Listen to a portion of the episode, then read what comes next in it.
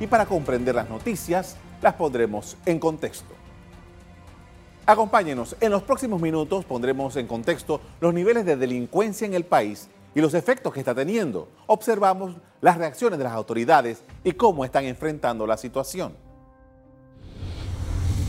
Estamos viendo repetir estas historias en las que personas de un alto perfil delictivo, de un alto perfil de violencia documentado, no es una cosa que es que alguien dijo que esta persona es violenta, sencillamente son muchos casos a través de su historia, terminan con medidas cautelares o terminan con sentencias que los liberan. Y muchas veces por tecnicismo. Entonces, por eso planteamos nosotros que es necesario hacer una revisión de este nuevo sistema penal acusatorio. Estamos de acuerdo con un sistema de garantías que ofrezca a todos los individuos la certeza de que no van a ser perseguidos a través de un sistema judicial. Pero tampoco podemos eliminar las garantías que le debemos dar a los seres inocentes de este país. Todos los, todas las semanas muere alguien porque estaba en medio de una balacera entre personas violentas y en los barrios la mayoría de la gente no es violenta, la mayoría de la gente se hace, son víctimas de estos violentos, muchas veces víctimas silenciosas porque no se atreven a denunciar.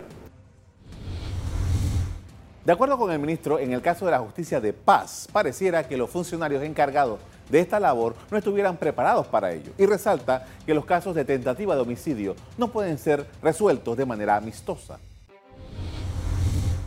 Alguien dispara, falla y se le lleva a la justicia de paz. Entonces, estos jueces de paz no están preparados para el trabajo, no entienden lo que está pasando en la calle definitivamente o no se sienten con las capacidades, yo no sé no, no estoy sentado en la silla de un juez de paz para saber qué es lo que le ocurre. Pero definitivamente lo que pasaba antes con los corregidores era mucho más eficiente que lo que pasa ahora con los jueces de paz. A esas normas hay que hacerle modificaciones, porque un juez de paz no puede ser un simple árbitro.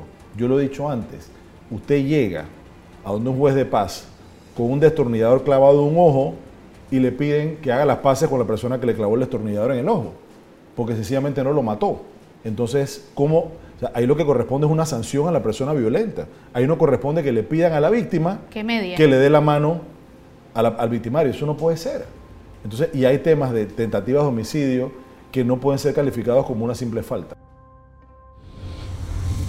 Ahora observemos algunos elementos que se consideraron para la vigencia en Panamá del sistema acusatorio y la justicia de paz y sus respectivas puestas en marcha. El sistema penal acusatorio entró en vigencia paulatinamente en el país.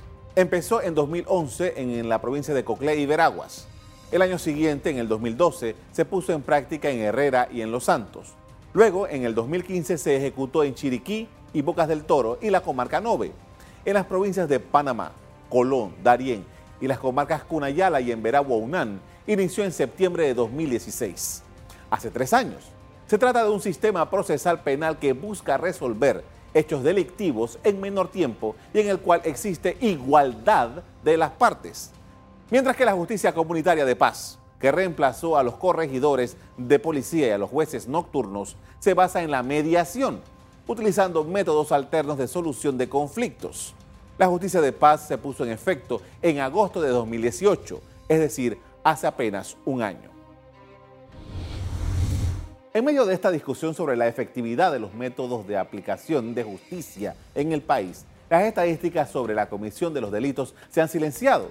En el Ministerio de Seguridad Pública han dicho que estos datos no serán utilizados como una forma de propaganda política.